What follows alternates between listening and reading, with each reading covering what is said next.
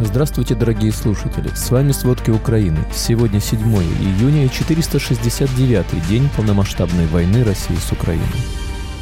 Много стариков на крышах, лодок нет. Москва так и не занялась спасением жителей нового региона из-за затопления.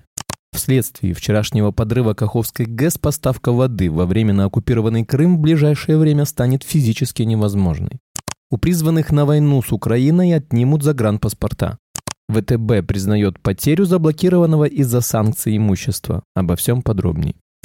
Россияне пытаются смешаться с местным населением Херсонщины, которое эвакуируется на правый берег Днепра. Об этом сообщает Центр национального сопротивления Украины. Российские военные планируют использовать подрыв Каховской ГЭС, чтобы забросить диверсионно-разведывательные группы на освобожденные территории Херсонской области. Напомним, россияне в ночь на 6 июня подорвали Каховскую ГЭС. Станция полностью разрушена и восстановлению не подлежит.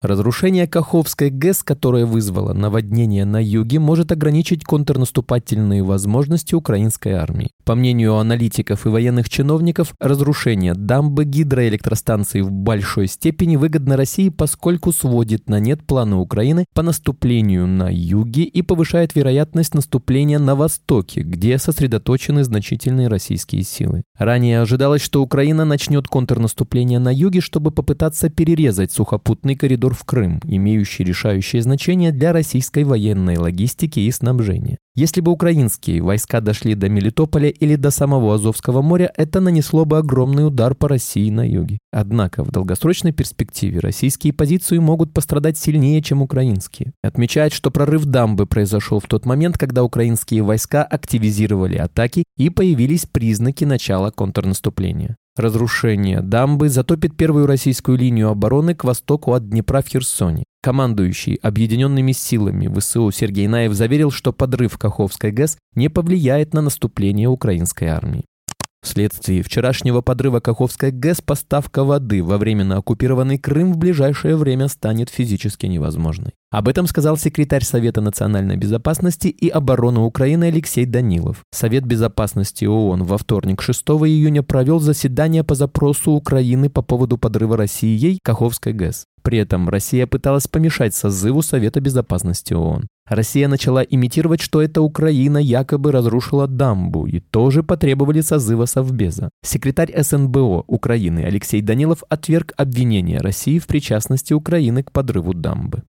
Много стариков на крышах, лодок нет. Москва так и не занялась спасением жителей нового региона из-за затопления, а украинским волонтерам мешают обстрелы российских солдат. Наводнение, вызванное прорывом дамбы в Херсонской области, обернулось гуманитарной катастрофой для жителей городов и поселков Олежки, Голая пристань, Новая Каховка и еще более 30 других населенных пунктов вдоль Днепра. Некоторые ушли под воду полностью, хотя Россия считает эту область своей, никакой помощи жители не получают. ТАСС, российская газета и другие официальные СМИ пишут, что жители Новой Каховки отказываются от эвакуации, надеясь на скорое отступление воды. Из этих сообщений следует, что Россия снимает с себя ответственность за их спасение. Прорыв ГЭС может привести к обмелению водозаборов для орошения земель, говорит эколог Евгений Симонов. К Каховскому водохранилищу, по его словам, привязано около четверти миллиона гектар поливных земель, которые перестанут орошаться. К сожалению, не стоит сбрасывать со счетов аналогичную опасность для Запорожской АЭС. На то, что такое может произойти и с ней, указывают несколько признаков. В мае почти на полмесяца большинство персонала ЗАЭС россияне отправили со станции. В это время на территорию ЗАЭС заезжали тентовые КАМАЗы и что-то привозили даже по ночам. Сейчас россияне снова сокращают количество персонала на станции на период с 8 по 12 июня. Под предлогом федеральных праздников оставляют на ЗАЭС минимальное количество сотрудников. Во-вторых, 30 мая в комментарии СМИ Владимир Путин снова упомянул о грязной бомбе и связал ее создание с ЗАЭС и намерениями ВСУ деоккупировать ЗАЭС. В Сумской области от атаки дрона «Камикадзе Шахет» погибли два человека. Об этом сообщили в Сумской областной военной администрации. Отмечается, что трагедия произошла в Юнаковской общине. Российский дрон попал в частный дом, от чего возник пожар, дом частично разрушен. Также в результате атаки беспилотника один гражданский человек ранен, его госпитализировали. Всего ночью и утром 7 июня россияне совершили четыре обстрела пограничных общин Сумской области. В частности, по Николаевской и Белопольской общинам россияне били из минометов там зафиксирован ряд взрывов. Утром 7 июня сразу в двух населенных пунктах Запорожской области прогремели взрывы. Об этом сообщает мэр Мелитополя Иван Федоров со ссылкой на местных жителей. Мощный взрыв прогремел возле захваченной российскими войсками воинской части в поселке Мирное Мелитопольского района. Кроме того, минимум о шести взрывах за утро сообщили жители Токмака. В ночь на среду 7 июня электрическую подстанцию в селе Попово-Лежачье Курской области якобы атаковали дроны. Якобы туда дроны сбросили два взрывных устройства. Поэтому в этом селе и деревне Теткина исчез свет. Об этом говорится в телеграмме губернатора Курской области России Романа Старовойта. По словам Старовойта, во время возобновления электроснабжения один из рабочих получил осколочные ранения. В настоящее время он находится в больнице.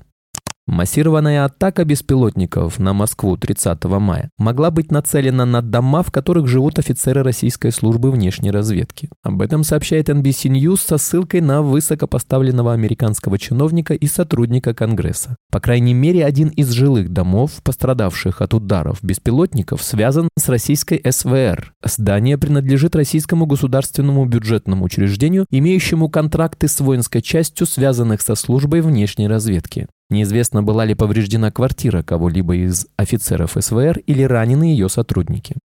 Союзники Украины готовы передать ВСУ значительное количество истребителей F-16. Об этом сообщил президент Владимир Зеленский в ходе пресс-конференции, посвященной Дню журналиста. По словам главы государства, лидеры некоторых стран уже предоставили Украине устные гарантии передачи западных истребителей. Зеленский добавил, что европейские лидеры также назвали примерное количество F-16, которые может получить Украина. При этом, по словам Зеленского, для F-16 нужна инфраструктура, которая скоро будет строиться. Напомним, 21 мая президент США Джо Байден официально подтвердил, что американская армия начнет тренировать украинских военных для работы с западными истребителями. Госдеп при этом назвал передачу F-16 Украине приоритетом для США.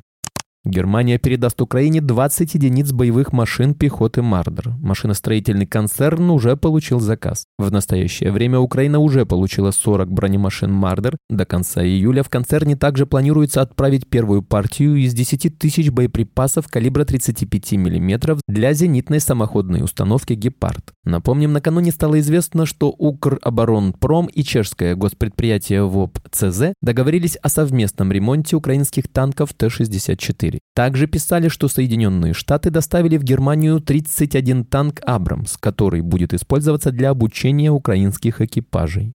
Власти Финляндии приняли решение выдворить с территории страны девятерых сотрудников российского посольства в Хельсинки. Соответствующее решение было принято в ходе встречи президента Финляндии с Комитетом МИД по внешней политике и политике безопасности. По данным правительства, эти сотрудники занимались разведывательной деятельностью. Напомним, в конце марта стало известно, что власти Германии намерены выслать из страны более 30 российских дипломатов. А в конце апреля правительство Швеции объявило персонами нон-грата пятерых российских дипломатов. В обоих случаях деятельность представителей посольства России была несовместима с их дипломатическим статусом.